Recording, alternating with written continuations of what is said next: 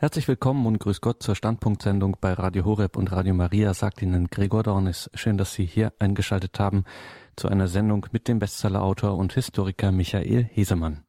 Am 2. März 1876 kommt in Rom Eugenio Pacelli zur Welt, der spätere Papst Pius XII., dessen Verdienste um Theologie und Kirche in den letzten Jahren mehr und mehr wiederentdeckt wurden.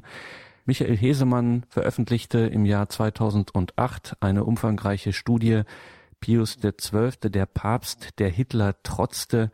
Und zu genau diesem Thema war er dann auch zu Gast bei uns in der Standpunktsendung. Und die hören wir heute noch einmal. André Stiefenhofer im Gespräch mit Michael Hesemann, der Papst, der Hitler trotzte, Pius XII. Er war ein satanischer Feigling. So ist das Urteil des deutschen Dramatikers Rolf Hochhuth über den Papst, der die Kirche durch den Zweiten Weltkrieg geleitet hat. Das Urteil über Pius XII., dessen Seligsprechungsverfahren die Kirche bis heute betreibt. Hochhuth begründet seine harte Aussage damit, dass Pius XII. geschwiegen hätte zum Holocaust, zur Nazi-Herrschaft und zum millionenfachen Leid im Zweiten Weltkrieg. Der Papst hätte seine Stimme erheben müssen, sich deutlich gegen Hitler-Deutschland und an die Seite der Entrechteten stellen müssen. Das, so Huchut, hat Pius XII. nicht getan. Aus Angst, seine Macht einzubüßen, aus Furcht, der Kommunismus könne ein Europa ohne Hitler überrollen, habe der Papst geschwiegen. Das sagt ein Dramatiker, kein Historiker. Und bis heute ist das das vorherrschende Bild, das in der Öffentlichkeit von Pius XII. gezeichnet wird. Papst Benedikt würdigte ihn vor allem als Theologen. Er sagte, Pius XII. sei nach der Heiligen Schrift die häufigst zitierte Quelle in den Dokumenten des Zweiten Vatikanischen Konzils. Sie seien nicht nur einfache Quellenangaben, sondern müssten als Interpretationsschlüssel verstanden werden, so Benedikt.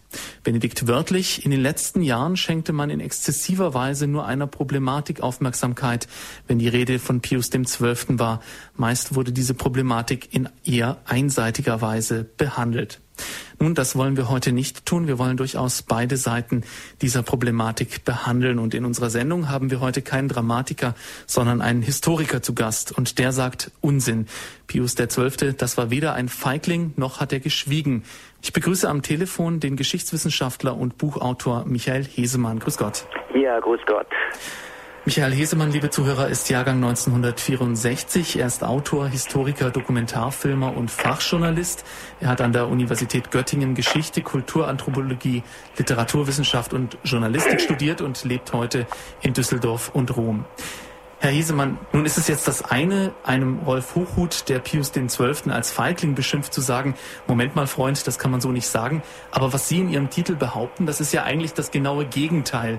Sie behaupten, dass Pius XII. Hitler aktiv Paroli geboten hat. Warum jetzt diese genaue Gegenrichtung? War Ihnen eine einfache Richtigstellung zu wenig? Äh, weil einfach ähm, meine ähm, Gegenrichtung, wie Sie es nennen, auf historischen Quellen, auf Fakten beruht, auf äh, Augenzeugenberichten, auf historischen Dokumenten, während Hochhuth ähm, eben doch eher sehr dubiose Quellen angezapft hat und äh, er ja auch eben kein Historiker war, sondern ein Dramatiker, der sein Leben lang durch äh, Skandale berühmt werden wollte und leider auch berühmt wurde. Ähm, Pius XII. war nicht nur kein Feigling, er war in der Tat geradezu tollkühn, weil er mehr riskiert hat als irgendein anderer Papst in den vergangenen 500 äh, Jahren Kirchengeschichte, um Hitler loszuwerden.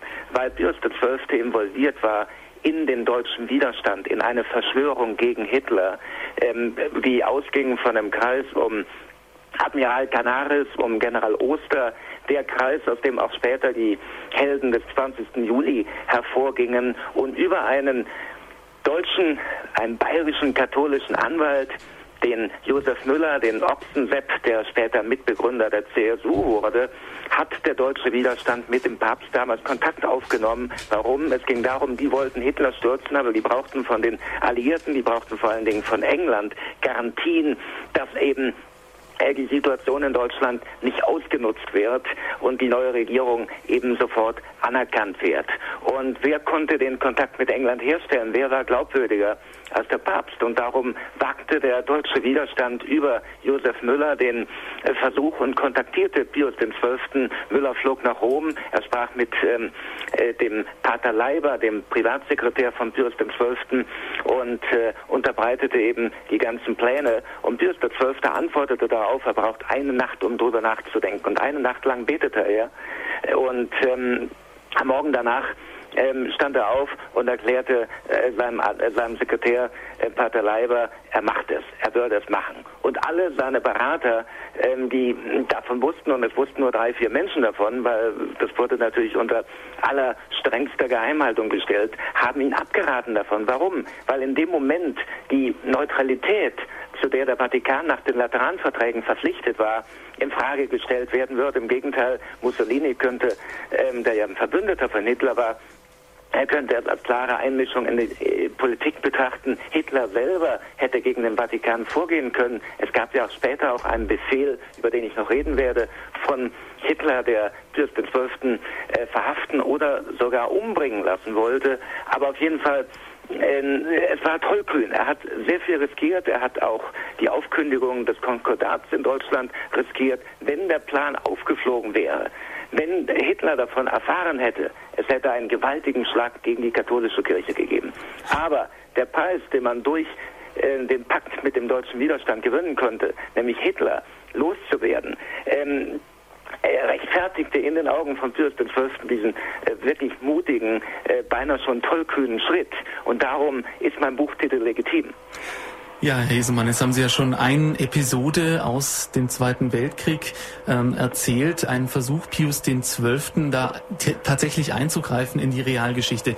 Diese Episode, die, die, die, die, Sie da eben erzählt haben, die taucht auch bei Historikern auf, die Pius XII. verdammen. John Cornwell zitiert diese Episode auch in seinem Buch Papst Pius XII., der Papst, der geschwiegen hat.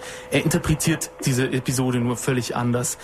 Bevor wir uns jetzt konkret den Vorwürfen gegen Pius XII. und dem, was wirklich geschehen ist, zuwenden, eine Frage, die man jedem Wissenschaftler einmal stellen sollte. Es gibt mehrere Versionen, mehrere Berichte, mehrere, mehrere Quellen aus dieser Zeit und es gibt auch mehrere Interpretationen. Auf welche Quellen berufen Sie sich und warum glauben Sie, dass Ihre Interpretation der Geschehnisse die richtige Deutung ist? Nun, wenn wir von der eben erwähnten Episode reden, dann sind meine Quellen einmal äh, die ähm, ganzen Befragungen der Augenzeugen, die im Rahmen des Seligsprechungsverfahrens äh, von der Erzdiözese München und Freising durchgeführt wurden. Wir haben natürlich auch äh, Josef Müller und Menschen aus seinem Umfeld und Menschen aus dem deutschen Widerstand äh, befragt. Dann gab es schon bei den Nürnberger Prozessen eine Aussage von einem ähm, Mann aus dem Widerstand, einem General aus dem Widerstand, der ebenfalls die Sache bestätigt hat, der bestätigt hat, ja, man hat damals mit dem Papst auf, Kontakt aufgenommen und er hat Kontakt mit den Engländern hergestellt und wir haben vor allen Dingen äh, die Bestätigung durch den britischen Vatikanbotschafter, äh, der ja der Ansprechpartner von Pius XII. war, der danach in den Vatikan geladen wurde und ähm, mit dem Pius äh, der Zwölfte eben sprach und dem er das Angebot der Deutschen ähm, übermittelt hat. Und ähm, dessen Aussage hat natürlich den allerhöchsten Wert, abgesehen davon, äh, dass eben auch, auch äh, britische Militärdokumente es bestätigen. Äh, zudem hat Pius XII. durch die äh, Widerständler in der deutschen Abwehr in der Gruppe um äh, Admiral Canaris unter anderem den Termin, an dem Hitler in Holland, Belgien, Luxemburg und Frankreich einmarschierte, erfahren, hat vorher die Regierung gewarnt.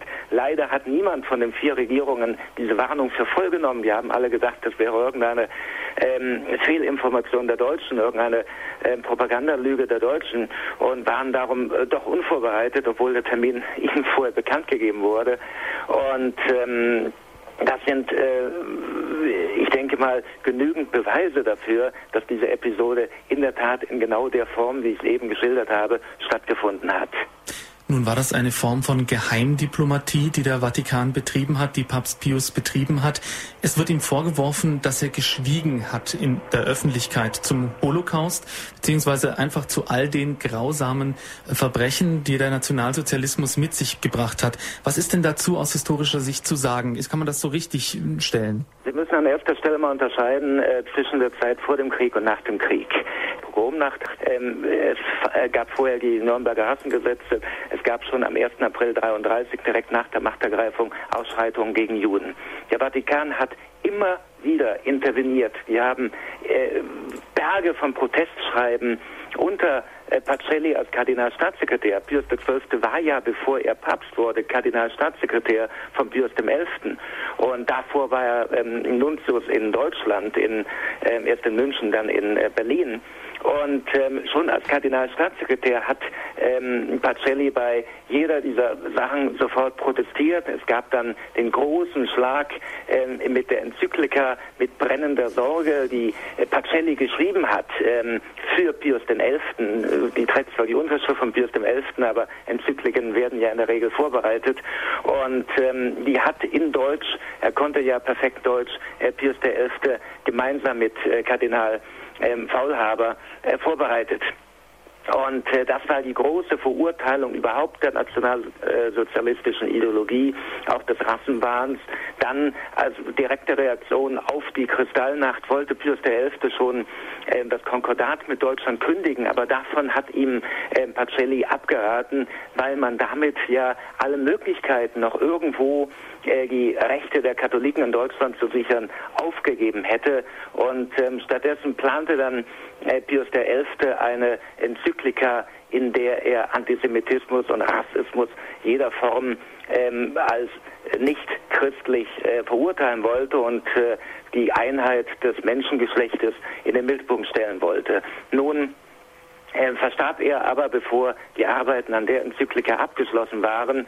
Und ähm, Pius XII. wurde gewählt und er hat genau die Punkte, auch die Betonung der Einheit des Menschengeschlechtes in seiner eigenen ersten Enzyklika in den Mittelpunkt gestellt, die dann im November 39 ähm, fertiggestellt wurde und veröffentlicht wurde, wobei natürlich da, November 39, auch der Krieg, äh, der Einmarsch der Deutschen in Polen und andere Dinge eine wichtige Rolle gespielt haben, dass also die Enzyklika einen breiteren äh, Bogen macht. Nun, äh, führen Sie den Holocaust an. Es gab eine ganz klare Verurteilung der Deportation. Äh, der Holocaust, wie wir ihn heute kennen, das Gesamtbild, was wir heute haben, war natürlich den äh, Zeitgenossen unbegreiflich. Also wir haben ja nun von allen westlichen Regierungen, auch von den Amerikanern, von den Briten, ähm, von, von vielen, vielen anderen Staaten, die ebenfalls Berichte bekommen haben von dem, was in Deutschland ähm, geschieht und vor allen Dingen natürlich in Polen geschieht, in den besetzten Gebieten geschieht, ähm, erstmal eine Reaktion, die einfach mal Unglauben war. Niemand konnte sich wirklich vorstellen, äh, dass sechs Millionen Menschen in Tötungsfabriken umgebracht werden. Aber man wusste, es werden Menschen deportiert, man wusste, es gibt Lager und es, man wusste, es gibt Menschen, die sterben in den Lagern und man hatte auch von, von Massenerschießungen erfahren. Und dagegen hat äh, Pius XII. in seiner Weihnachtsbotschaft äh, 1942, nur eine Woche nachdem die Alliierten äh, Hitler ähm, und äh, die Deportation der Juden angeprangert haben, hat er eben ganz klar Bezug genommen, indem er eben von Menschen gesprochen hat, die aufgrund ihrer Rasse oder Religion vollkommen unschuldig ähm, äh, deportiert werden und womöglich getötet werden. Und jeder wusste von vornherein, was damit gemeint war. Das sieht man schon an den Reaktionen in Deutschland, äh, wo äh, die, die deutsche ähm, NS-Propaganda massiv dagegen vorging und sagte, hier, guck mal, der Papst stellt sich auf die Seite der Juden und der Kriegsverbrecher. Nur äh, Pius XII. war kein lauter Papst, sondern an allererster Stelle ein kluger, äh, ein kluger Papst, der begriffen hat, nachdem er Hitler ähm, Hitlers Aufstieg mitbekommen hat vor Ort in München und dann in Berlin und dann ähm, äh, ihn verfolgt hat, wie er Kardinalstaatssekretär war. Er wusste, irgendein ins Gewissen reden hat bei diesem Mann, der einfach abgrundtief schlecht, abgrundtief das Böse verkörpert, ähm, gar keinen Wert. Man muss einfach auf der einen Seite retten, was und wen man retten kann und auf der anderen Seite dafür sorgen, dass so schnell wie möglich dieser Hitler beseitigt wird. Und ähm, das führte eben sogar äh, zur Kooperation mit dem deutschen Widerstand. Und auf der anderen Seite hat er ähm, von vornherein schon, noch bevor Amerika Deutschland den Krieg erklärt hat, seinen guten Kontakt, den er mit äh, Präsident Roosevelt hat, ähm, schon nach seiner Amerikareise 38 äh, dafür benutzt, dass er Roosevelt auf die deutsche Gefahr aufmerksam gemacht hat. Und ähm, dann, als Amerika in den, Krieg, in den, Krieg, eintrat, den Amerikanern, die noch Sorge gehabt haben, ja, wie können wir denn mit äh, Stalin uns verbünden, wie können wir ähm, mit äh, den Kommunisten arbeiten. Die, gerade die amerikanischen Katholiken hatten da starke Bedenken, weil ja auch Pius XI. den Kommunismus sehr stark verurteilt hat. Und dann hat Pius XII. gesagt, in dem Fall, ich verurteile nach wie vor den Kommunismus, aber in dem Fall wurden die Russen als Volk angegriffen, nicht die Kommunisten, sondern die Russen als Volk. Und darum kann man ihnen helfen, kann man mit ihnen paktieren und gegen Hitler-Deutschland vorgehen. Und allein daran an all den Aktivitäten sieht man die Theorie von Hochhuth und später von Cornwell, äh, nach der Pius XII. eine Kommunistenphobie hätte und Hitler ähm, stützen wollte oder stärken oder behalten wollte, damit eben in, in Europa ein Bollwerk gegen den Kommunismus entsteht. Diese Theorie ist eindeutig falsch. Für ihn war es sogar in Ordnung, gemeinsam mit den Kommunisten gegen Hitler zu kämpfen, weil Hitler an allererster Stelle das größte Übel war. Nachdem Hitler beseitigt war, hat er dann das zweitgrößte Übel, nämlich den Kommunismus, äh, sich vorgenommen und hat äh, gerade in Italien die aufsteigende ähm, christdemokratische Partei ähm, Demokratia äh, Christiana unterstützt, dass eben in Italien verhindert wird, dass die Kommunisten dort politisch in Wahlen an die Macht kommen. Da wurde er dann überhaupt erst aktiver Antikommunist. Aber äh, in, äh, in den Zeiten der Hitlerherrschaft in den zwölf Jahren hatte sein Kampf gegen Hitler und gegen den Nationalsozialismus eindeutig Priorität, sowohl als Kardinalstaatssekretär wie als Papst. Eugenio Pacelli, der spätere Papst Pius XII., Sie haben es erwähnt, er war lange in Deutschland als Nuntius und später auch als Kardinalstaatssekretär, hatte immer eine starke Verbindung mit Deutschland gehabt. Er hat fließend Deutsch gesprochen. Ein Vorwurf, der ihm dann auch manchmal gemacht wird, ist, dass er zu stark auf das Konkordat hingedrängt hat, zu einer Zeit, als man Hitler vielleicht noch ohne Gewalt hätte stoppen können. Warum war ihm das so wichtig, dieses, dieses Konkordat mit Deutschland, obwohl er doch wusste, wie Sie ja schon selber gesagt haben, dass Hitler eigentlich nicht mit Verträgen zu bekommen ist? Na, Hitler stoppen können, ähm, ist schön gesagt. Es gab ja keinen Grund. Hitler kam ja durch äh, demokratische Wahlen an die Macht. Ähm, seine Macht wurde äh, von ähm, Präsident Hindenburg, Reichspräsident Hindenburg, ähm, legitimiert. Es war ja kein Putsch. Es war ja kein Putsch, wie er an die Macht kam. Ja. Und darum äh, Hitler stoppen, äh, Hitler hätte man vorher stoppen können und vorher, vor 1933, hat die katholische Kirche ja auch alles getan. Es haben sogar die deutschen Bischöfe alle NSDAP-Mitglieder für automatisch äh, exkommuniziert erklärt. Und es gab also sehr starke, eindeutige Hirtenbriefe äh, gegen die NSDAP, aber nachdem er an der Macht war, war natürlich die Lage eine andere und es war ja dann auch legitime, demokratisch gewählte Obrigkeit. Aber ähm, Pius wusste, man kann Hitler nicht trauen, man kann dem Mann nicht über den Weg trauen und gerade darum wollte er äh, das Konkordat haben, damit eben die Rechte der Katholiken in Deutschland geschützt werden, weil andernfalls ähm, die Gefahr besteht, äh, dass eben die Kirche vollkommen gleichgeschaltet oder vernichtet wird. Und es war also nur Sorge äh, um die Katholiken in Deutschland auf der einen Seite, aber auch eben die Möglichkeit, auf die Regierung Hitler einzuwirken und sie auch öffentlich international an den Pranger zu stellen. Wenn kein Konkordat besteht, äh, muss der Vatikan aufgrund der äh, Neutralität, äh, zu der er ja verpflichtet war nach den Lateranverträgen, er darf sich nicht in die inneren Ein Angelegenheiten eines Staates einmischen. Aber in dem Moment, wo ein Paragraph im Konkordat äh, gebrochen wird, kann eben der der Vatikan dagegen protestieren, genauso wie er protestieren kann, wenn die Redefreiheit von Klerikern eingeschränkt wird. Und ähm, im Endeffekt muss man sagen, ähm, so sehr die katholische Kirche in Deutschland gelitten hat und wie viele ähm, auch Priester in den Lagern starben. Aber wenn man vergleicht, wie äh, die äh, Nazis in Polen gewütet haben und wie viele auch Bischöfe und wie viele Priester dort in den Lagern umgebracht wurden, muss man sagen, irgendwo hat das Konkordat die Katholiken in Deutschland auch beschützt. Und darum war, war das schon der richtige Schritt. Genauso ähm, äh, sagt man heute natürlich leichtfertig, ja, ähm, bitte, er hätte doch äh, öffentlich äh, den Holocaust anprangern können.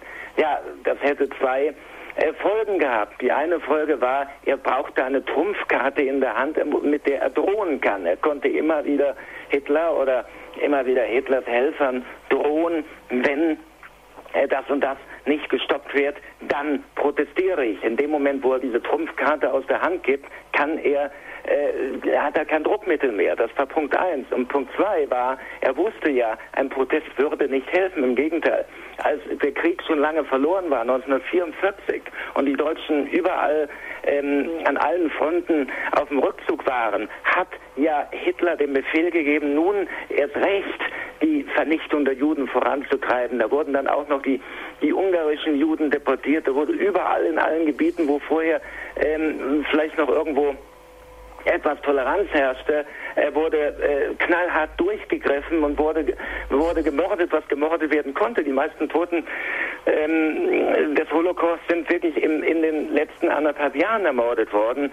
Ähm, also darum die Vorstellung, irgendjemand äh, hätte ihm das ausreden können. Im Gegenteil, je mehr er bedrängt war, je ähm, brutaler schlug er zu. Und wenn die Kirche irgendetwas publik gemacht hätte, dann wäre das eingetreten, was de facto in Holland der Fall war, wo der Bischof von äh, Utrecht äh, de Jong genau das gemacht hat und offiziell äh, protestiert hat in einem Hirtenbrief gegen die Deportation der Juden. Die Folge war, vorher wollte man noch die Konvertiten, die äh, konvertierten Juden verschonen. Die wurden dann sofort auch noch alle verhaftet in die Lager geschickt, unter anderem Edith Stein und es wurde gegen die gesamte katholische Kirche radikal vorgegangen. Klöster, Pfarrhäuser wurden besucht und, und, und. Die Möglichkeit, die in vielen anderen ähm, Ländern äh, bestand, dass eben Juden versteckt werden konnten, äh, die bestand dann nicht mehr. Während in anderen Ländern, in der Slowakei, in Ungarn,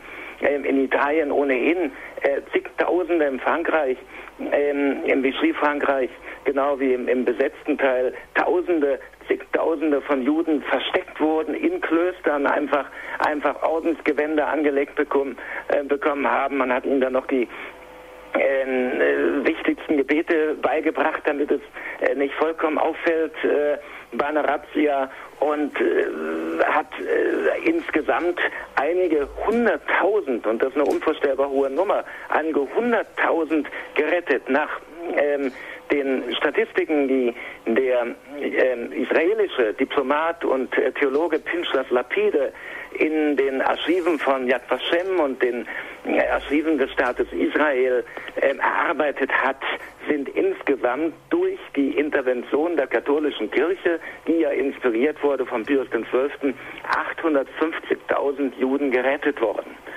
Und das hat Ausmaße angenommen, die unvorstellbar waren. Zum Beispiel hat äh, Pius XII. Ähm, ganze Schiffe kaufen lassen, die Juden von Lissabon in die Karibik gebracht hat, ähm, weil der ähm, Trujillo, der Diktator von Haiti, ähm, äh, zweimal im Jahr 800 Visa vergeben hat, wenn der Nuntius darum gebeten hat. Dann wurden also zweimal im Jahr wurde ein Schiff mit je 800 Flüchtlingen von, von Lissabon, Juden, die bis dorthin geschleust wurden, nach Haiti geschickt und von dort konnten die dann weiter in die USA oder nach Mittel- oder äh, Südamerika und, und, und. Nur eines von vielen Beispielen, was dort lief, mit wie viel ähm, Mühe und, und, und, und, und Liebe und Geld äh, Pius XII. dafür gekämpft hat, zu retten, wen man retten konnte.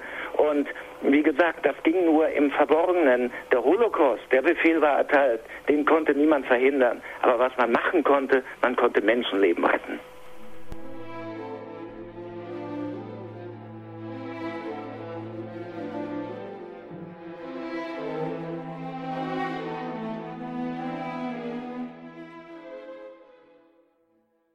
Radio Horeb, Sie hören Standpunkt. Unser Thema heute, der Papst, der Hitler trotzte, die Wahrheit über Pius XII. Herr Hiesemann, wenn man sich die Bücher durchliest, die gegen Papst Pius formuliert äh, wurden, ähm, wir haben Cornwell schon genannt, äh, Hitlers Pope, im Originaltitel auf Deutsch ein bisschen bräver formuliert, der Papst, der geschwiegen hat. Ähm, dann sind diese Vorwürfe vor allem aus einem Hintergrund, den Sie jetzt gerade schon erwähnt haben. Nämlich diese Leute sagen, die Kirche hat eine ungeheure Macht. Der Papst hat eine ungeheure Macht. Er hat einen ungeheuren moralischen Standpunkt, aus dem heraus, äh, heraus er hätte handeln müssen.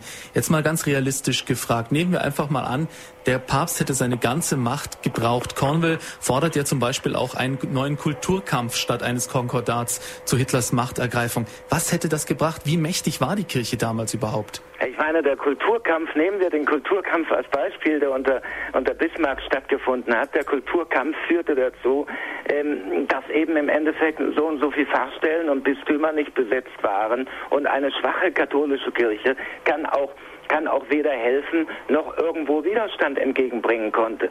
Äh, daraus hat ja gerade die katholische Kirche gelernt und hat, hat äh, gesagt, der Weg, äh, der geht nicht, der äh, schadet nur äh, den Gläubigen, das schadet nur den Menschen, für die wir als Hirten die Verantwortung haben.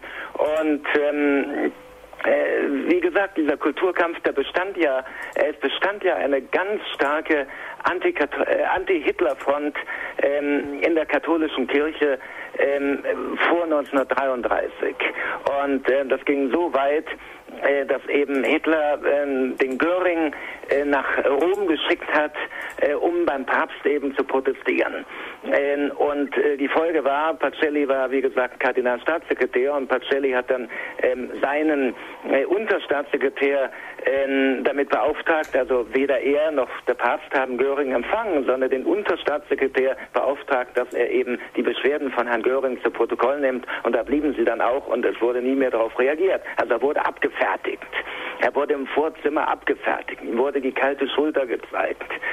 Und ähm, in den gesamten 30er Jahren hat gerade Pacelli in unglaublich vielen Reden, äh, die berühmte Rede von Lourdes ist nur ein Beispiel, die Rede von Paris ein anderes Beispiel, die Rede von Budapest und, und, und, hat er immer wieder Hitler und die Rassenideologie äh, angeprangert.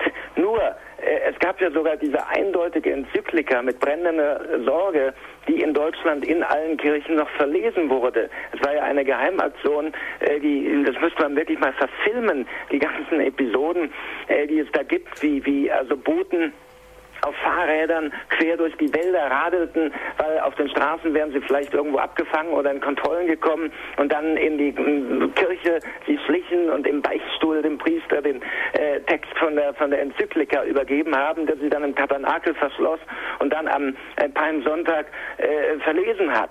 Äh, und äh, alle waren überrascht. Äh, die Partei hat wirklich überhaupt nichts davon mitbekommen und es haben also zigtausende Menschen in Deutschland Deutschland diese äh, ganz klare Verurteilung der NS-Ideologie mitbekommen. Nur, man muss eines sagen, die deutschen Katholiken waren damals schon in der Minderheit in Deutschland.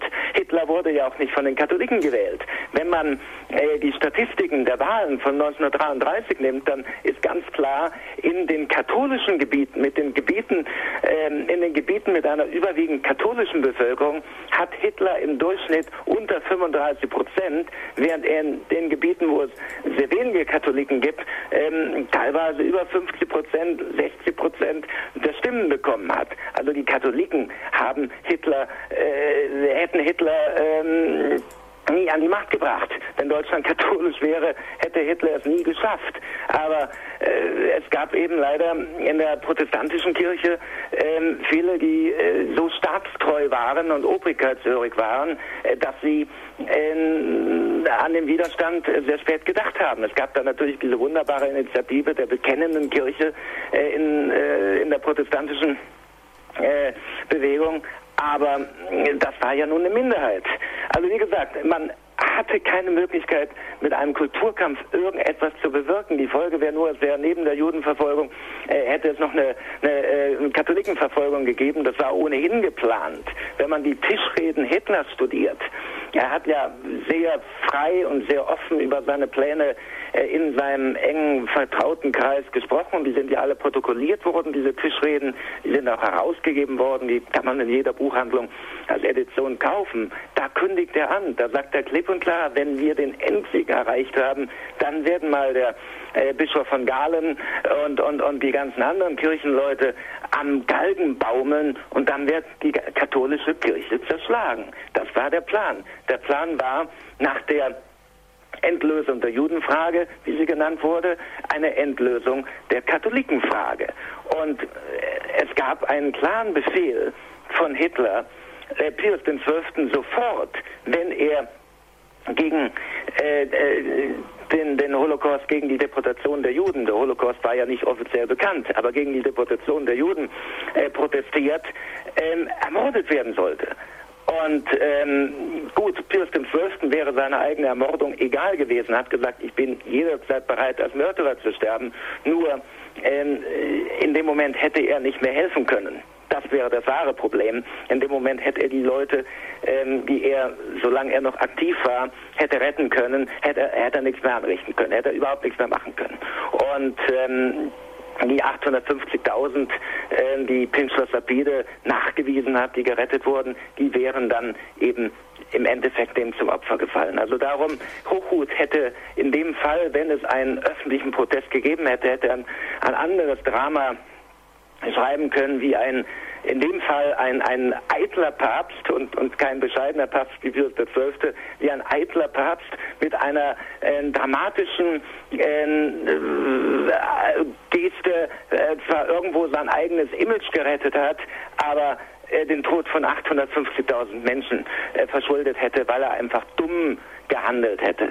Und es gibt einfach Situationen, da ist es sinnvoller, äh, zu handeln und nicht zu reden. Und ich meine, es gibt auch in der Politik viele Menschen, die gerne viel reden und viel protestieren, aber wenig tun. Und ich finde im Endeffekt, äh, die wirklich großen Menschen sind die, die handeln und helfen und nicht viel darüber reden. Das war also die Politik Pacellis, Pius XII. Er hat geschwiegen, damit er im Stillen handeln konnte. Er hat ja nicht geschwiegen. Er hat ja, er hat ja also geschwiegen hat er nicht. Er hat ja äh, die Deportation angeprangert in seiner Wahrheitsansprache, aber hat keinen großen öffentlichen Protest, nun direkt keinen Bandstrahl gegen Hitler, keine Exkommunikation der NSDAP-Spitze oder wie auch immer, was er überhaupt nichts gebracht hätte. Ich meine, der letzte Fall, wo eine Exkommunikation erfolgreich war, äh, war mit, mit äh, Kaiser Heinrich und Canossa. Ähm, schon äh, Friedrich II. hat sich nicht mehr darum gekümmert. Heinrich VIII. hat eine eigene Kirche gegründet und Napoleon Bonaparte er hat den Papst in Rom verhaften und nach Frankreich bringen lassen. Das ist doch die Realität. Also Adolf Hitler hätte bestimmt, äh, wäre bestimmt nicht nach Canossa gegangen, in Büßergewand. Ja, das also, nicht, aber es gibt ja zum Beispiel auch in der deutschen Wehrmacht, die ja den, den europäischen Kontinent eigentlich mit Krieg und Verwüstung überzogen hat, ähm, mehrere Millionen Soldaten, die Katholiken sind. Glauben Sie, dass der Papst auf diese Soldaten keinen Einfluss gehabt hätte, dass die sich nicht überlegt hätten, hoppla, hier müssen wir was tun, wir gehen hier zu weit?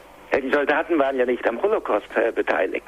Die Soldaten, äh, die SS war am Holocaust beteiligt, aber das waren, äh, die mussten vorher, bevor sie überhaupt in die SS eintraten, ihre religiöse Bindung auflösen, aus der Kirche auftreten, austreten und ähm, galten fortan als gottgläubig und gottgläubig war ähm, eine Religiosität ohne Kirche, deren Inhalte von Männern wie Heinrich Himmler oder Rosenberg definiert wurden. Also darum ähm, die Soldaten in der Wehrmacht, da waren natürlich viele Katholiken dabei, aber die haben äh, einen äh, Krieg geführt, den sie persönlich für einen gerechten Krieg gehalten haben, weil sie Opfer wurden der Propaganda, weil man ihnen erklärt hat, Polen hätte Deutschland angegriffen, weil man ihnen erklärt hat, ähm, Stalin hätte einen Plan gehabt, Deutschland anzugreifen und der Einmarsch wäre nur ein Präventivschlag und so weiter und so fort. Ähm, da hätte doch auch eine päpstliche ähm, Rede oder ein, ein päpstlicher Brief an die Soldaten hätte die im Krieg doch gar nicht mehr erreicht. Ich meine, seien wir doch nicht so naiv und glauben, äh, die hätten äh, freien Zugang äh, zu Radio Vatikan gehabt an der Front. Äh, das haben sie ganz bestimmt nicht. Ähm, sie wurden einfach mit dem gefüttert, ähm, was äh, Goebbels ihnen vorgesetzt hat. Im Gegenteil, als der Einmarsch in Polen in der Enzyklika Pius XII. Äh, verurteilt wurde, hat Goebbels Fälschungen drucken lassen, in denen ähm, äh, der Papst für die deutschen Partei ergreift und, und, und äh, äh, nicht für die Polen und hat die verteilen lassen, damit die Polen glauben, sie wären in Polen verteilen lassen, damit die Polen glauben, äh, äh, sie wären vom Papst verlassen und verkauft worden. Und ähm, darum, äh, wir haben heute in unserer Demokratie, in unserer Mediengesellschaft gar keine Ahnung mehr davon. Und ich kann jeden von Ihnen von Ihren Hörern nur auffordern, äh, mal mit Menschen der älteren Generation, die das noch miterlebt haben, äh, zu reden, wie es denn war, in einer Diktatur zu leben, mit wie viel Angst das verbunden war und wie die Medien kontrolliert wurden und wie Menschen, die auch nur irgendetwas verbreitet haben, ähm, sofort äh, ausgeschaltet wurden, mundtot gemacht wurden, an die Front geschickt wurden. Ich kenne einen Fall aus meiner eigenen Familie, ähm, wo jemand gesagt hat, äh, 1944, also Hitler kann den Krieg nicht mehr gewinnen, das war im Luftschutzbunker und einen Tag später war er an der Front. Nur als Beispiel. Und, und ähm, eines von vielen, vielen, vielen tausend Beispielen. Wie gesagt, in unserer heutigen Mediengesellschaft, wo wir über Internet, über Radio, über ähm, Weltempfänger, wir können ja das Radio von, von China und von Australien und von Kanada empfangen, ähm, leben wir in einer vollkommen anderen Situation. Damals, der deutsche Soldat hätte die Predigt des Papstes gar nicht gehört. Aber es gab demonstrative Akte. Ein Beispiel. Bei einer Audienz war ein junger Jude äh, und äh, hat ein Anliegen äh, dem Papst vorgetragen und äh, es war eine Audienz, wo vor allen Dingen Deutsche und deutsche Soldaten auch waren und äh, hat ihm gesagt, ja bist du auch Deutscher? Und er sagte, nein, ich bin Jude. Und dann sagte der Papst, sagte Pius XII., sei stolz darauf, dass du ein Jude bist. Und hat das nochmal wiederholt, ganz laut, damit alle in dem Raum es hören können, sei stolz darauf, ein Jude zu sein. Und ähm, in, in äh, einer 1943 verfassten Enzyklika hat er zum Beispiel ähm, auch das auserwählte Volk in den Mittelpunkt gestellt und hat äh, die jüdischen Wurzeln des Christentums in den Mittelpunkt gestellt. Er hat auf viele äh, Art und Weise durch kleine und große Gesten gesprochen und klar gemacht, wo er steht. Nur den Deutschen hat es eben nicht unbedingt erreicht.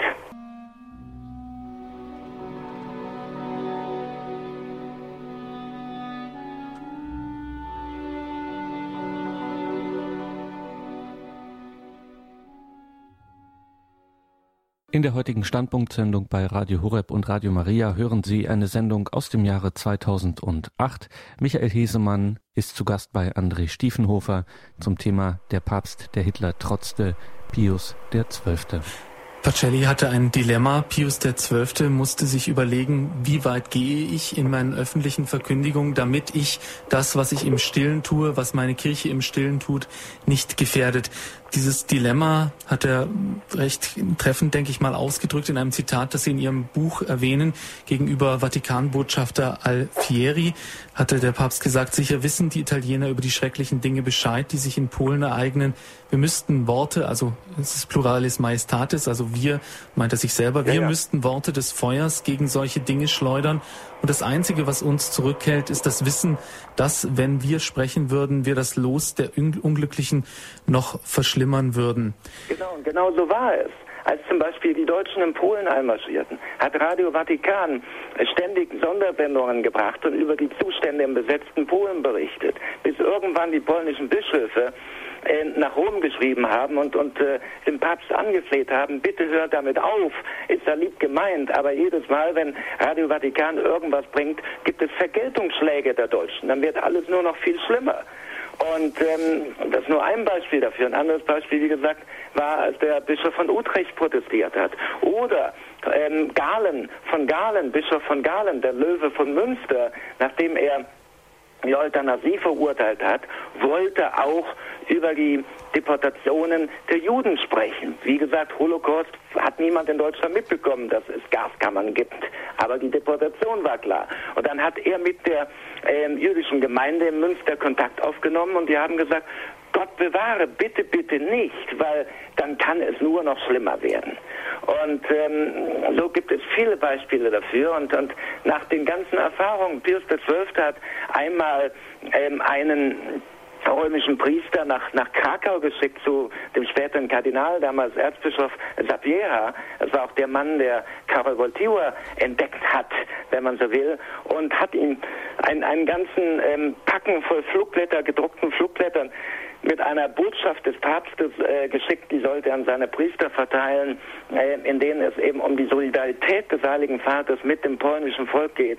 Und ähm, dieser Priester, aus Rom ähm, über einen Hilfskonvoi der Malteser nach äh, Krakau gekommen war, der die Flugblätter in Spaghetti-Packungen ähm, in den erzbischöflichen Palast hineingeschmuggelt hat, der war also ganz schockiert, als Kardinal Sapieha die Hände an den Kopf schlug und sagte, oh Gott, nein, und diese Flugblätter sofort verbrannt hat und sagte, bitte teilen Sie dem Vater, Heiligen Vater mit, wir sind ihm ja dankbar. Aber ähm, wir haben nicht genügend Köpfe, die rollen würden, wenn das irgendwo auffliegt, wenn das bekannt wird, wenn auch nur eine Kopie von diesen Flugblättern in die Hände der Deutschen gerät.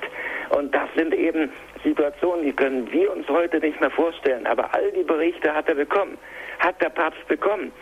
Und daraufhin hat er reagiert. Das war der Schlüssel zum Verständnis für sein Handeln, dass er gehandelt hat, wie er gehandelt hat. Ähm, Hochhut dagegen hat eine Karikatur, hat ein Zerrbild geschaffen. Ich nenne Ihnen ein klares Beispiel. Hochhut, die Schlüsselszene bei Hochhut ist wie der Pater Ricardo der vom Holocaust erfahren hat, nach Rom kommt, in Audienz empfangen wird und diesen Eisschrankmenschen, diesen eiskalten Papst ähm, gegenübersteht, der Schecks entgegennimmt, der irgendwelche schönen Reden schwingt, aber den das vollkommen unbeteiligt lässt und er sagt, ja, mein Sohn gehe und das jüdische Volk wird schon irgendwann ähm, wie die Blumen im Frühling unter der Schneedecke wieder auftauchen und wenn nicht, ist es auch egal, so ungefähr. So wird er dargestellt, eiskalt ähm, und, und, und ähm, vollkommen unbeteiligt am Leid äh, der Juden. Und was war die Realität? Die Situation hat, einen, hat ein wahres, ein authentisches Vorbild. Es gab in der Tat einen Pater, der Pius XII. Äh, von den Zuständen berichtet hat. Es war Piero Stavizzi. Es war ein italienischer, ein römischer Priester, der mit den Maltesern, mit den Hilfstransporten äh, an die Ostfront immer wieder fuhr. Es waren ja auch italienische Soldaten, die äh, mit den Deutschen gemeinsam gekämpft haben und ähm, weil es viele Verwundete gab, haben die Malteser eben äh, Züge gehabt, die die Verwundeten zurück nach Italien gebracht haben und ähm, da durften natürlich auch, äh, weil Italiener ähm, waren ja auch unter Mussolini ähm, sehr viel offener der Kirche gegenüber als, als äh, eben die deutsche Wehrmacht. Ähm, äh, durften also Priester der Malteser mitfahren. Und äh, er hat dann dem Papst davon berichtet, er wurde zweifach in Audienz empfangen und er hat in seinem Tagebuch niedergeschrieben, wie der Heilige Vater reagiert hat darauf. Er hat geweint. Er hat, ähm, Pater Skavizzi schreibt in seinen Aufzeichnungen, der Papst, als er davon erfuhr, hat geweint wie ein kleines Kind. Und wir saßen stundenlang da und haben überlegt, was man machen könnte. Und der Papst hat äh, gesagt, äh, äh, er würde so gerne einen Aufschrei, einen öffentlichen Aufschrei ähm, äh, ausrufen, an die Öffentlichkeit bringen, wenn er nicht genau wüsste, dass dadurch noch mehr Unschuldige getötet werden und noch mehr Leid über die Juden gebracht wird. Und er würde das jüdische Volk lieben. Warum? Weil es doch das Volk war, äh, das Gott als erster berufen hat. Und alle Apostel und Maria und Jesus waren ja alle Juden und darum würde er dieses Volk mehr lieben als alles andere. Aber und würde noch mehr darunter leiden, wenn er erfährt, ähm, was er diesen Menschen zustößt und er könne nur helfen, Menschen retten, wo es nur geht. Auch wieder die ganz klare Erklärung seines Vorgehens. Ja, und man müsste ja auch meinen, dass die Juden seinerzeit sich dazu ja auch geäußert hätten oder die Juden nach dem Zweiten Weltkrieg. Ja, Aber da ist ja nur Positives eigentlich zu hören. Sie zitieren ja auch Golda Meir. Natürlich.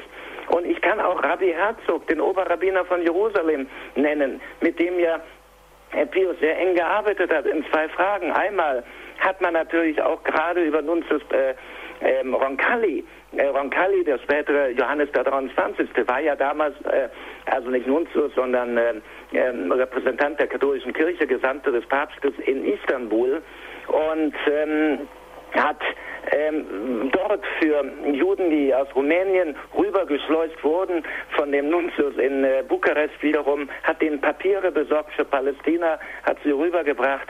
Und ähm, da wurde sehr eng mit dem Oberrabbiner von Jerusalem, äh, Herzog, ähm, kooperiert. Und dann auch nach dem Krieg in der Frage, ähm, was mit den jüdischen ähm, Waisenkindern geschieht. In Frankreich hat man also sehr viele jüdische Kinder bei äh, katholischen Familien untergebracht, um sie eben zu retten. Und ähm, da war auch die Anweisung vom Papst ganz klar, ähm, sie sollen auf jeden Fall ihren eigenen Glauben behalten und sollen, man soll alles probieren, um Familienangehörige ausfindig zu machen und die da eben ihren Familien wiedergeben. Und äh, äh, wenn sie eben nach Israel wollen, da wurde eben auch wieder der Rabbi Herzog eingeschaltet. Ne? Und äh, darum, der hat also auch wunderbar lobende Worte über Pius XII. ausgesprochen. Äh, wenn man die ähm, heutige, in das Archiv der heutigen Jerusalem Post, der größten ähm, englischsprachigen Tageszeitung von, von Israel geht, ähm, da findet man noch aus der Zeit vor der Gründung von, äh, von Israel und bevor eben Jerusalem ähm, israelisch wurde, war der Name Palestine Post. Aber das war das führende Blatt unter den jüdischen Siedlern im ähm, damals britischen kontrollierten Palästina oder Palestine. Und wenn man da die Archive durchgeht und in jeder Woche hat man irgendeinen Hinweis darauf, ähm, wie, wie der Pius XII. Juden geholfen hat. Die haben also sehr umfangreich darüber berichtet, weil ja viele der Geretteten auch gerade in Palästina ankamen und davon berichtet haben.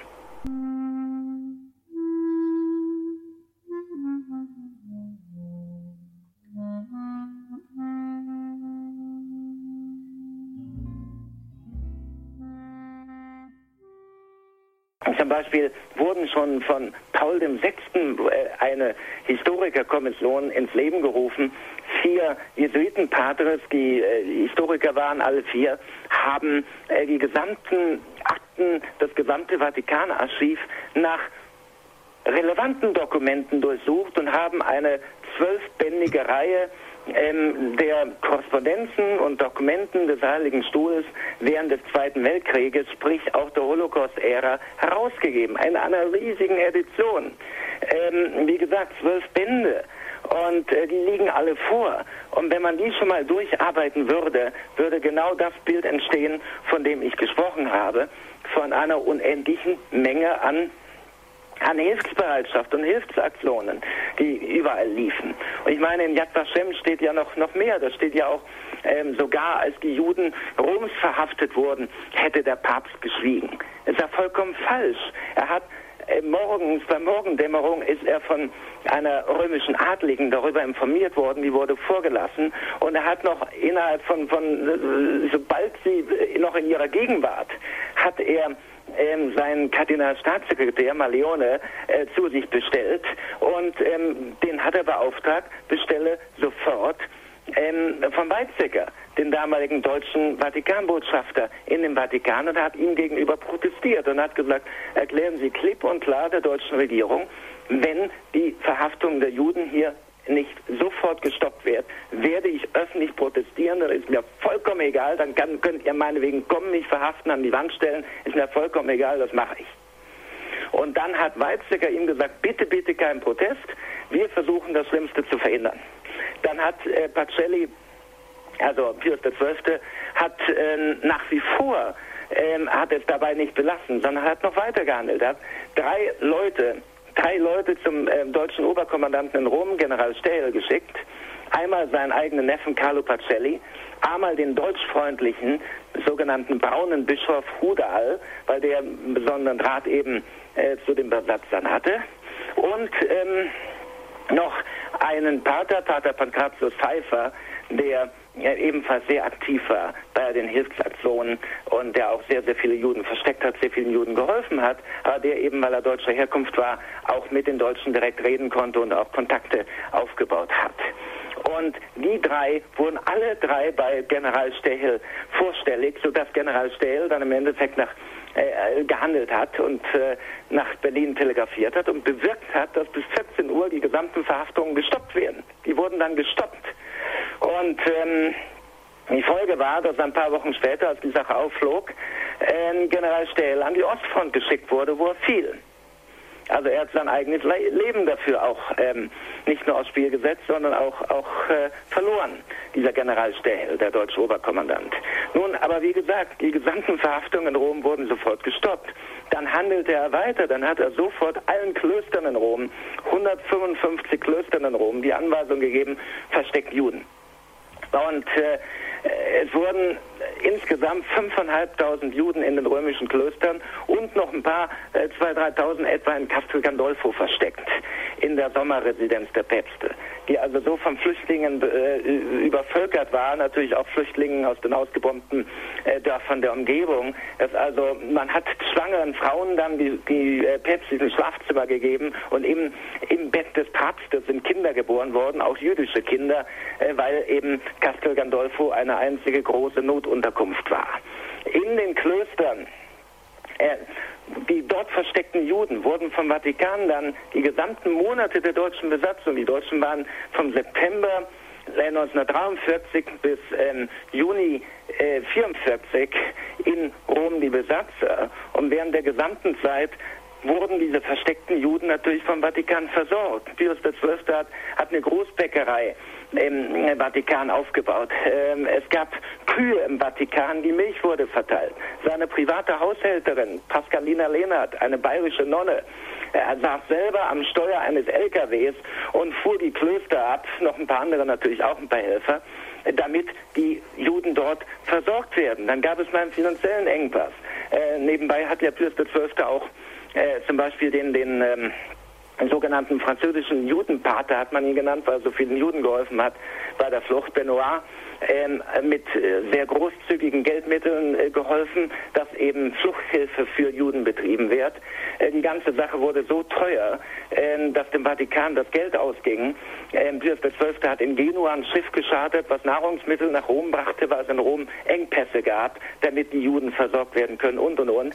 Weil ihm das Geld ausging, hat er seinen Neffen Carlo Pacelli beauftragt, Finnenkäufer für Raphael. Verklärung Christi eines der wunderbarsten Gemälde, die je geschaffen wurden, hängt in den Vatikanischen Museen, sollte verkauft werden, wurde schon Galerien angeboten. Dann kam zum Glück von Kardinal Spellman aus Amerika eine großzügige Spende von ein paar Millionen Dollar.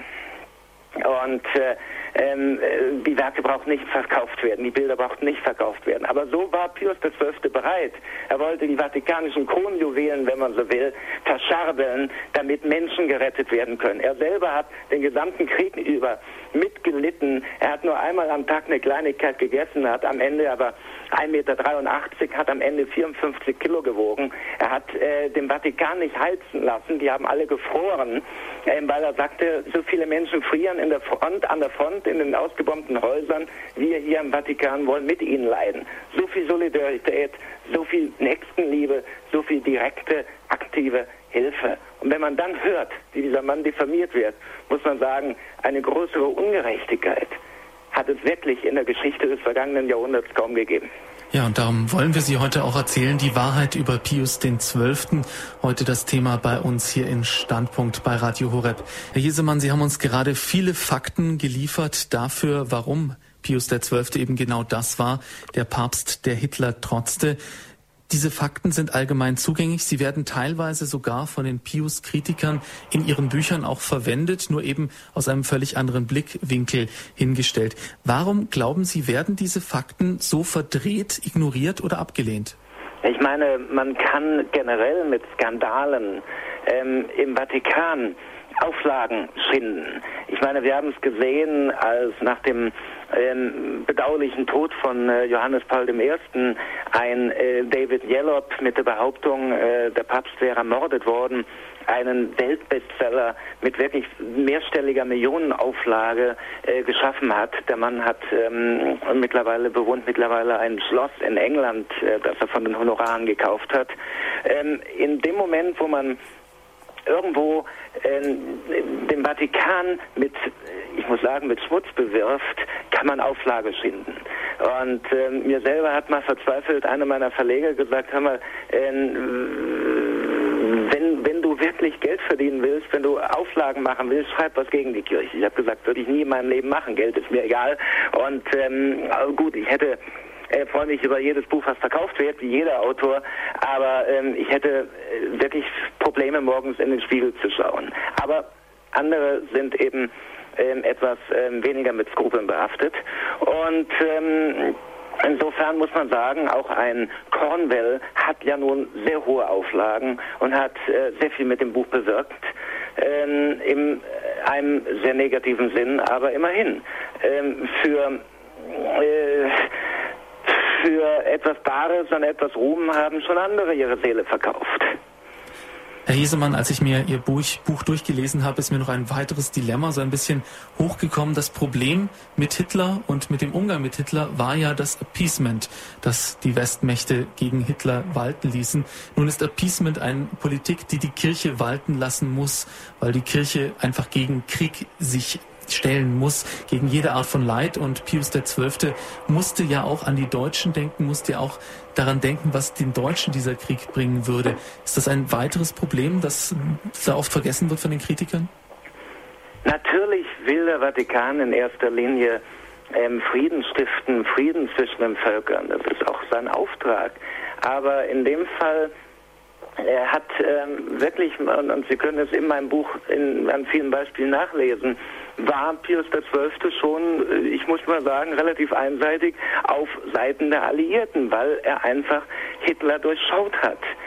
Und ähm, ich möchte noch ein Beispiel äh, anführen dafür, was es bringt, mit Hitler zu reden. Er hat ja, als die Berichte von den Deportationen ihn erreicht haben, er hat ja auch diplomatisch interveniert. Er hat seinen Nuntius in Deutschland, Orsenigo, zu Hitler geschickt. Und er hat in der Tat einen, äh, einen, Termin bekommen auf dem Obersalzberg und hat Hitler getroffen. Und in dem Moment, wo er auf die Juden zu sprechen kam, hat sich Hitler umgedreht, ist ans Fenster gegangen, hat rausgestarrt, hat sich dann nochmal heftig umgedreht, hat einen Aschenbecher genommen und hat den auf den Boden geschleudert.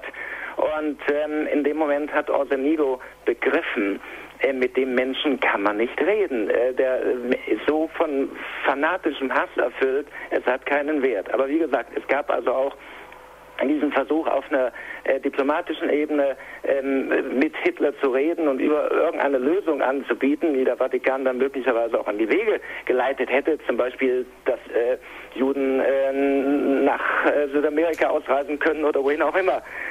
Aber da war einfach nicht mehr dran zu denken. Und ähm, schon deswegen muss man sagen, äh, er wusste, es gibt nur eine Möglichkeit, wie man das Morden, wie man das Sterben so vieler Millionen Unschuldiger stoppen kann. Und das eben, wenn Hitler auf die eine oder andere Art und Weise gestoppt wird. Ob nun durch den deutschen Widerstand, den er, wie gesagt, unterstützt hat, mit dem er ko äh, kooperiert hat, ob nun über einen Sieg der Alliierten, ähm, den er quasi seinen Segen erteilt hat, ist eine andere Frage.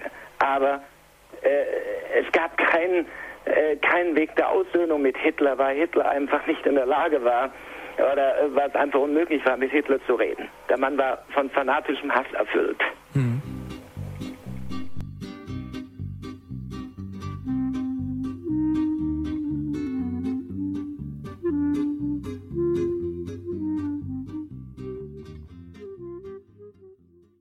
Sie haben eingeschaltet in der Standpunktsendung bei Radio Horeb und Radio Maria.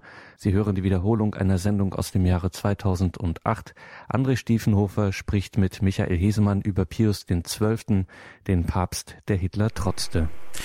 Das Thema bewegt die Gemüter. Wir haben viele Anrufe an der Leitung. Zunächst Frau Fechler aus Ankum. Grüß Gott. Ja, grüß Gott. Ähm, ich wollte zunächst erstmal, ich glaube, dass da dämonische Mächte im Spiel waren, sonst kann man das alles nicht verstehen, was da damals passiert ist. Und ich wollte zunächst mal darauf hinweisen, dass der Kislev Verlag ein Heft über Papst Pius XII. pur Spezial diese kleinen Hefte, ja, die auch gut das sind. Ist sehr schön, das kann man nur empfehlen. Ja, und dass man da auch vielleicht mal auch von den Vereinen mal äh, 20 Hefte kosten 10 Euro oder für einen Gebetskreis, dass mhm. man die äh, sich anschafft und verteilt auch mal, um ihm äh, zu danken, Pius Zwölften und auch mal äh, zu klären, manches zu klären, auch zur Aufklärung beizutragen. Er selber kann sich ja nicht mehr wehren und deswegen können alle ähm, darüber gut ähm, alles ausgießen. Ich habe dann, sage ich, dass die, meine ich, dass die nicht mal die, die Bücher werden ja noch nicht mal so gelesen wie diese Leserzuschriften. Ich habe gerade gestern wieder einen bekommen, so einen Ausschnitt aus der Zeitung ausgeschnitten und wie einer schreibt.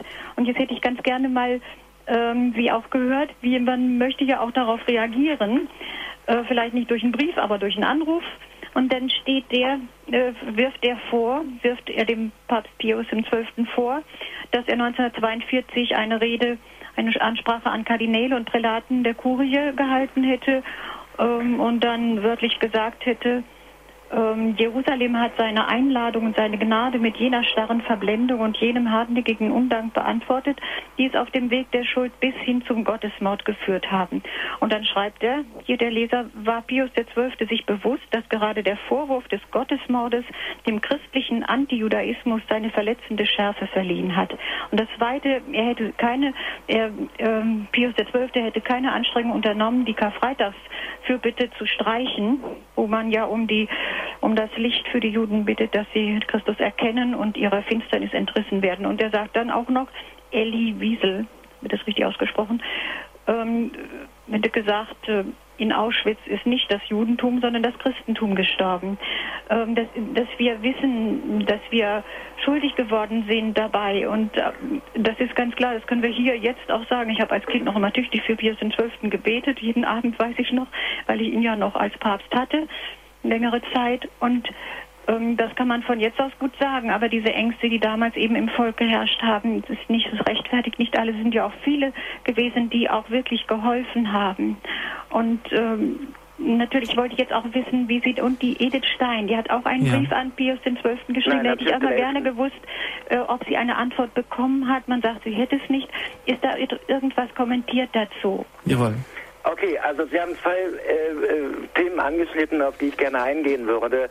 Abgesehen davon, dass ich das pur Sonderheft äh, sehr gut finde, sehr schön finde mit dem Titel Stille Retter und ähm, das wirklich nur empfehlen kann. Genauso ist im selben Verlag auch von äh, äh, Erzbischof Braun ein sehr schöner Bildband erschienen, der einfach mal das Leben und die Lehre von Pius XII. würdigt.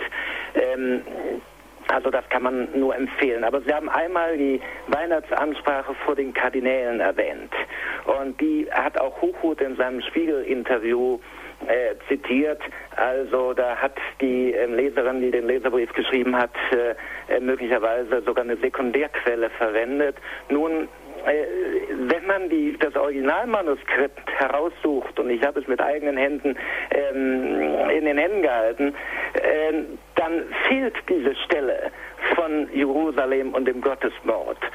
Offenbar äh, ist diese Stelle in der Rede, die Pius XII. gehalten hat, nicht gefallen. Aber wo hat Hochhut es her?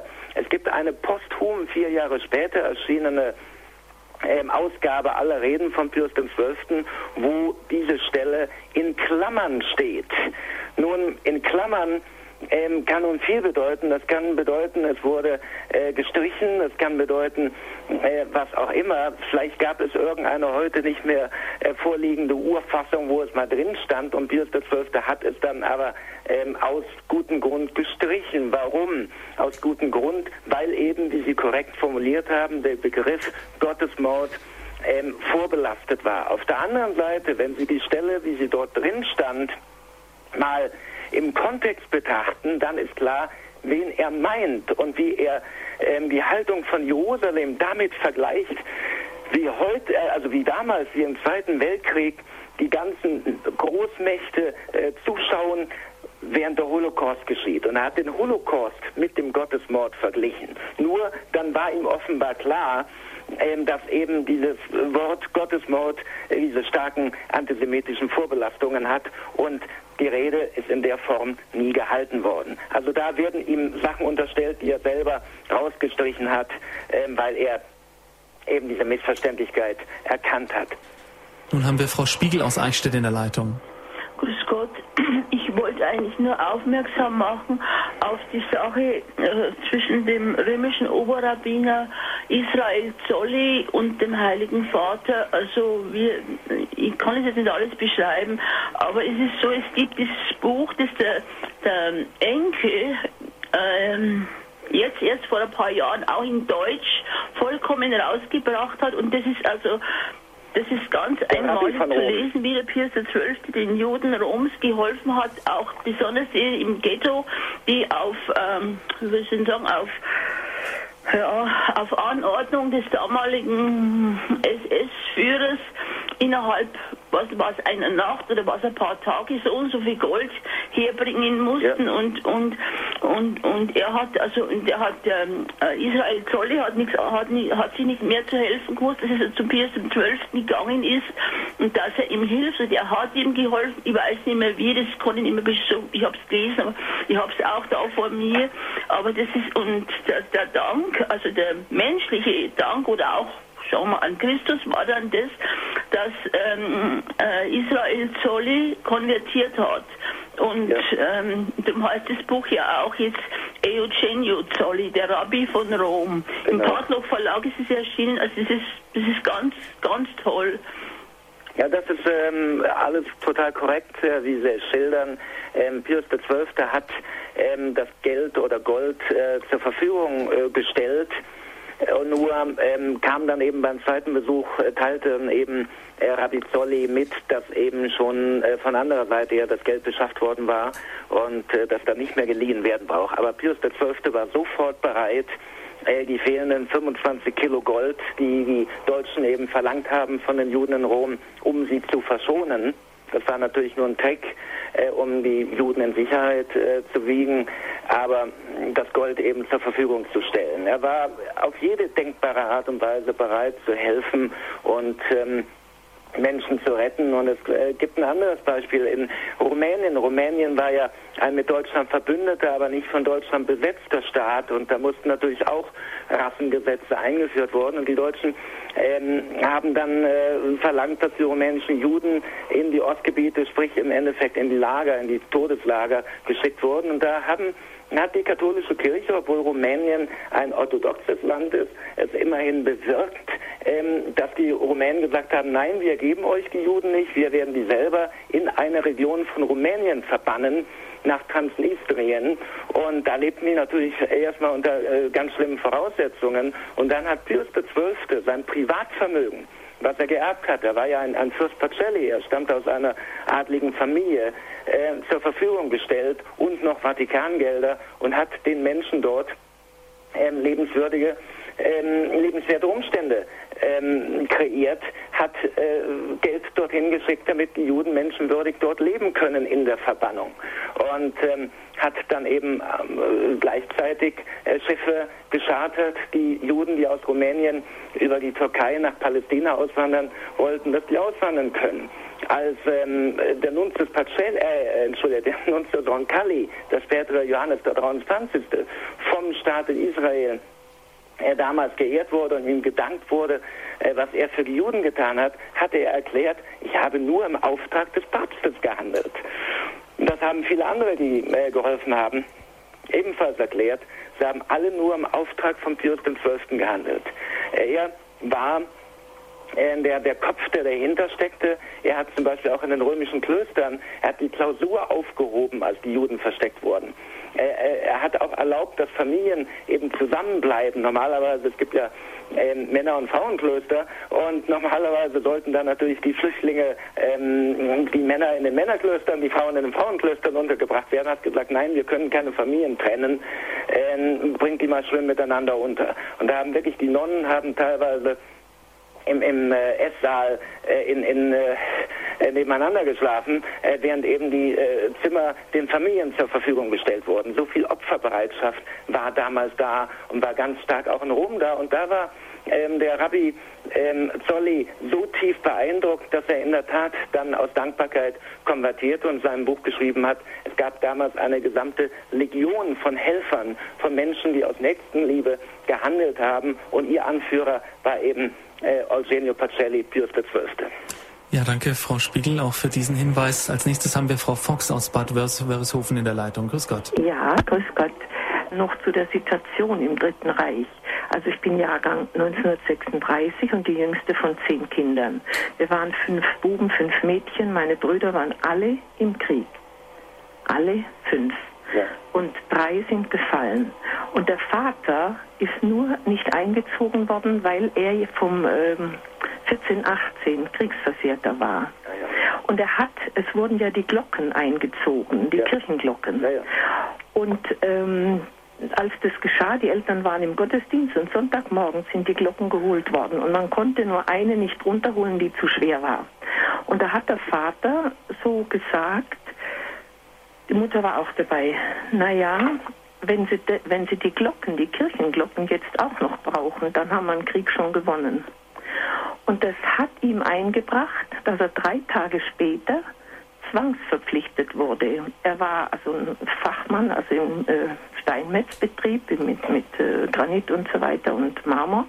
Und er musste dann an Kalkhochofen, wo er erstens mal viel weniger verdient hat und zweitens war das eine, also eine ganz schlimme Arbeit. Ja, ja. ja also das hat es ihm eingebracht, nur diese Bemerkung. Mhm. Und ich war, und nur weil ähm, der älteste Bruder, der war also Pilot und hatte also ja, Offiziersrang, aber das spielt keine Rolle. Aber nur er hat äh, dann interveniert und äh, für den Vater, dass er dann mhm. ein bisschen äh, nicht mehr so viel Schichten machen musste.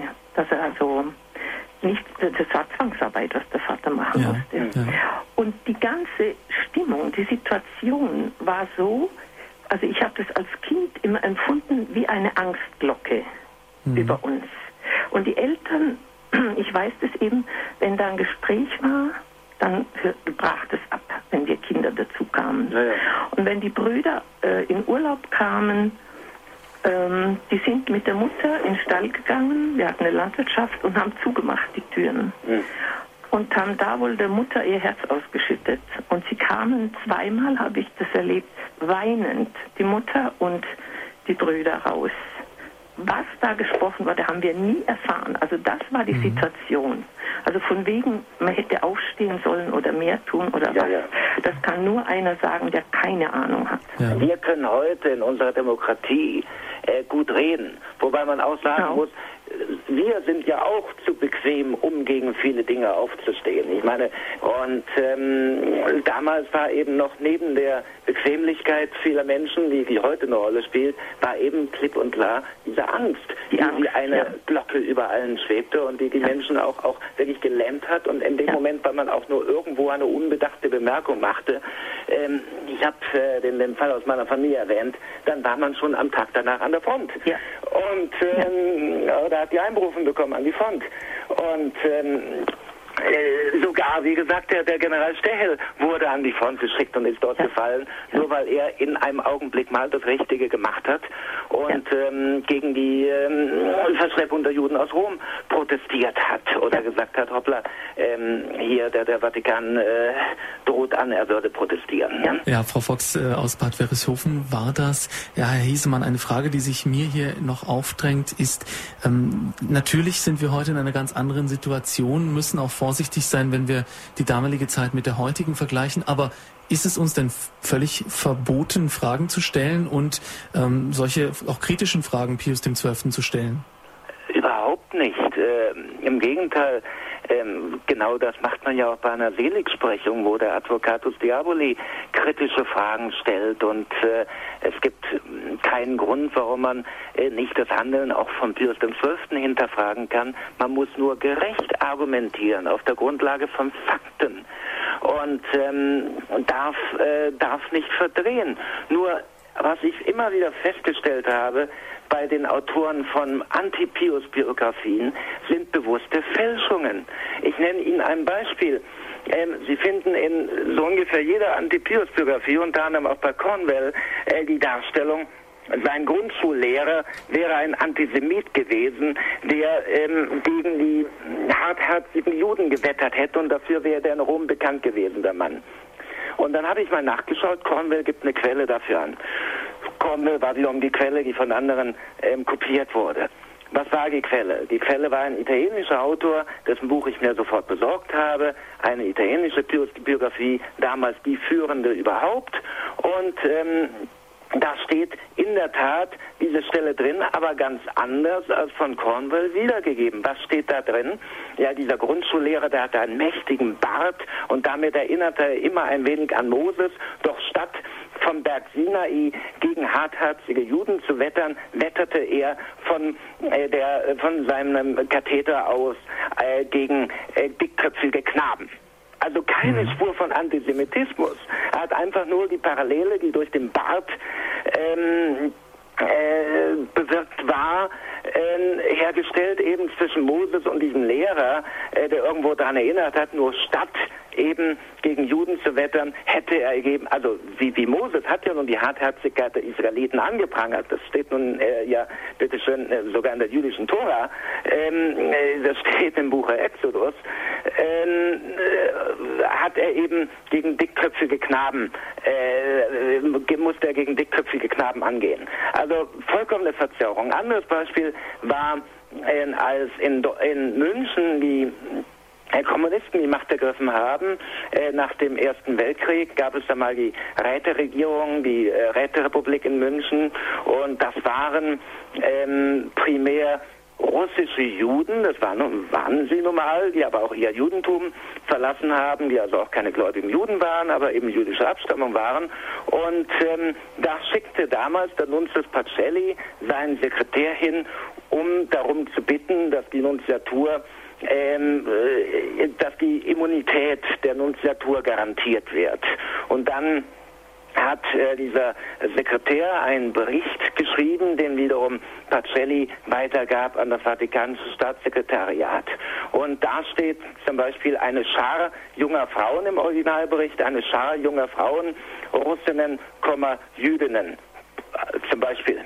Ähm, daraus wurde dieser weibliche Pöbel aus Russinnen, äh, aus russischen Jüdinnen. Also aus dem Wort Schara, einem vollkommen normalen, neutralen Wort, wurde Pöbel und so weiter und so fort. Also es wurde bewusst die Übersetzung so manipuliert, dass der Eindruck entstehen könnte, äh, sie wäre antisemitisch. In, in, Wahrheit steht zum Beispiel, er blickte uns aus müden oder blickte mich aus müden Augen an und dann steht da mit wirren vom Drogenrausch gezeichneten Augen in der Übersetzung. Im Original ist von Drogen gar keine Rede. Ähm, ich könnte ein paar andere Beispiele noch bringen. Also so wird manipuliert, so mhm. wird gelogen. Und da muss man sagen, hoppla, in dem Moment, wo jemand eine Übersetzung manipuliert und Sinn entfremdet, geht er nicht mehr wissenschaftlich, historisch, objektiv vor, sondern nur noch demagogisch. Also man darf Fragen stellen, aber man muss auch die Antworten vertragen können. Genau, man darf Fragen stellen, aber man darf bitteschön nicht die Augen verschließen vor der historischen Wahrheit und man muss Dokumente, die es gibt, so betrachten, wie die Dokumente äh, sind, wie es da drin steht und äh, zum Beispiel wie es dem Zwölften Antisemitismus zu unterstellen, ist derart absurd, weil er hat schon als Schuljunge ähm, einer seiner engsten Freunde war Jude, stammte aus einer bekannten römischen jüdischen Ärztefamilie. Er hat bei, bei Schabbatfeiern ähm, mitgewirkt. Er hat damals schon gesagt, er wollte äh, Hebräisch lernen, damit er ähm, die Bibel im Urtext lesen kann. Die beiden hatten ein Leben lang, waren die befreundet. 38, als in Italien äh, die Rassengesetze eingeführt wurden nach deutschem Vorbild, hat ähm, der damalige ähm, Kardinalstaatssekretär Pacelli sofort die Familie kontaktiert und hat denen Papiere äh, für die Ausreise besorgt und so weiter und so fort. Die haben sich dann noch nach dem Krieg als ähm, äh, dieser römische Jude mittlerweile in, in Israel lebte und dort ein berühmter Arzt wurde, äh, haben die sich noch mehrfach getroffen in der Privataudienz und haben über Jerusalem gesprochen und und und. Ein anderes Beispiel, als ähm, Bacelli im Staatssekretariat war, hat ähm, ein Vertreter der zionistischen Bewegung ähm, ist im Vatikan vorstellig geworden und dann meinte der dam damals noch Unterstaatssekretär, das war bevor er Nuntius war, äh, meinte Pacelli, ja, warum tragen Sie Ihr Anliegen nicht dem Papst vor? Und dann äh, sagte der Jude, ja, hör mal, ich bin, ich bin Vertreter der Zionisten, will der mich denn überhaupt anhören? Der Papst. Und da meinte Pacelli, ja, ja, das machen wir schon. Und hat dann einen Termin für ihn arrangiert. Und ähm, in der Tat, eine halbe Stunde lang hat Benedikt XV. Ähm, äh, den Vertreter der Zionisten angehört und hat am Ende gesagt, ja, wir können wirklich Freunde sein und, und äh, da liegt Gottes Segen drauf und das ist von der Vorsehung gewollt. Und ähm, dieser jüdische Zionist hat dann ganz begeistert ähm, sein ähm, Verband geschrieben in London, äh, aus Rom sofort einen Brief geschickt, hat gesagt, ich bin so liebenswürdig behandelt worden, vor allen Dingen von diesem Pacelli. Und ähm, mir sind hier Ehren äh, zuteil geworden und, und, Möglichkeiten, die ich mir nie ähm, gedacht habe. Und offenbar unterstützt eben der Vatikan die Sache der Zionisten. Ein anderes Beispiel, in, in ähm, München als Nuntius gab es einen ähm, russischen Juden, einen Musiker, der verhaftet wurde unter Spionageverdacht und wo ein anderer ähm, ein Kollege von ihm, ebenfalls ein Jude, dann äh, bei Pacelli interveniert und auch da Pacelli sofort ähm, half, sofort dafür sorgte, dass der Mann freigelassen wird im ähm, Hotel äh, vier Jahreszeiten äh, untergebracht werden, seine Familie dort äh, trifft und äh, mit seiner Familie gemeinsam nach Amerika ausweisen konnte. Es gab so viele Beispiele davon. Es gab so viele Beispiele, wie Pius XII. oder Eugenio Pacelli vorher ähm, wirklich seine Liebe und Sorge um das jüdische Volk äh, demonstriert hat. Und die Hörerin vorhin sprach von der äh, Karfreitagsfürbitte. Nun, ich meine, für einen Katholiken ist es keine schlimme Sache, wenn er für Juden betet. Ähm, ich freue mich, wenn Menschen für mich beten und äh, äh ich bin immer dankbar, wenn mir eine Leserin schreibt, ja, ich bete äh, ich bete für sie. Und äh, darum sah er vielleicht daran nicht unbedingt die Notwendigkeit. Mhm. Aber er äh, sah die Notwendigkeit in direkter Hilfe und in direkter Menschlichkeit und in direkter Unterstützung. Mhm. Wir haben nur noch Frau Marianne Meyer aus Österreich in der Leitung. Grüß Gott. Ja, grüß Gott. Ich möchte nur eines sagen. 70 Jahre ist eine lange Zeit und man soll nicht immer in die Vergangenheit schauen, sondern in die Zukunft. Und die zukünftigen Probleme sind größere, als was wir einmal gehabt haben. Mhm.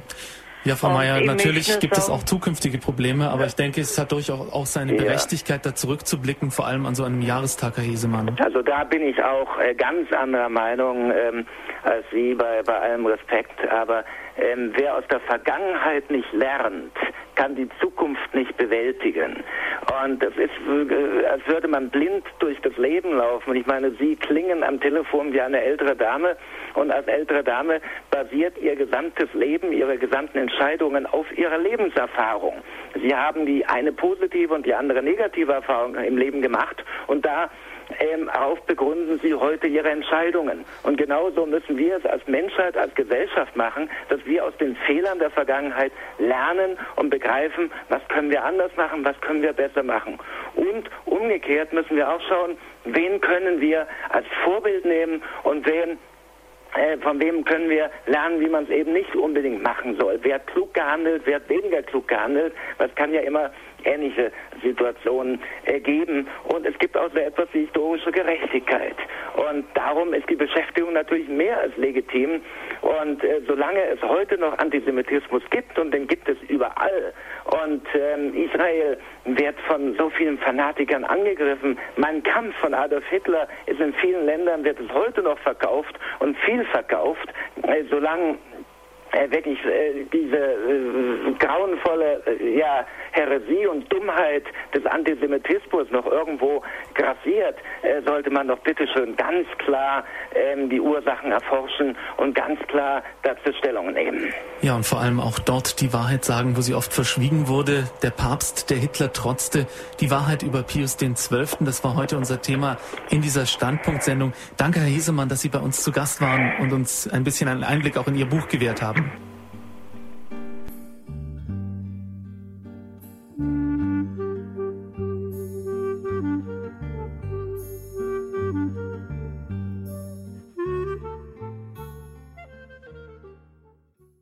In der heutigen Standpunktsendung bei Radio Horeb und Radio Maria hörten Sie die Wiederholung einer Sendung aus dem Jahre 2008.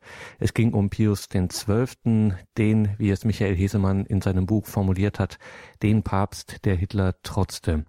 Dieses Buch ist leider vergriffen, das heißt nur noch antiquarisch im Handel erhältlich. Alle Publikationen, die heute hier in dieser Sendung auch eine Rolle spielten, haben wir natürlich für Sie im Infofeld zur Sendung aufgelistet. Sie können auch unseren Hörerservice anrufen und da nochmal konkret nachfragen. Unter der 08328 921 110 ist der ab morgen Vormittag wieder für Sie da. Hier im Programm geht es jetzt weiter mit der Komplet. Wir beten das Nachtgebet der Kirche. Ich darf mich an dieser Stelle von Ihnen verabschieden und wünsche Ihnen einen gesegneten Abend und eine behütete Nacht. Machen Sie es gut, Ihr Gregor Dornis.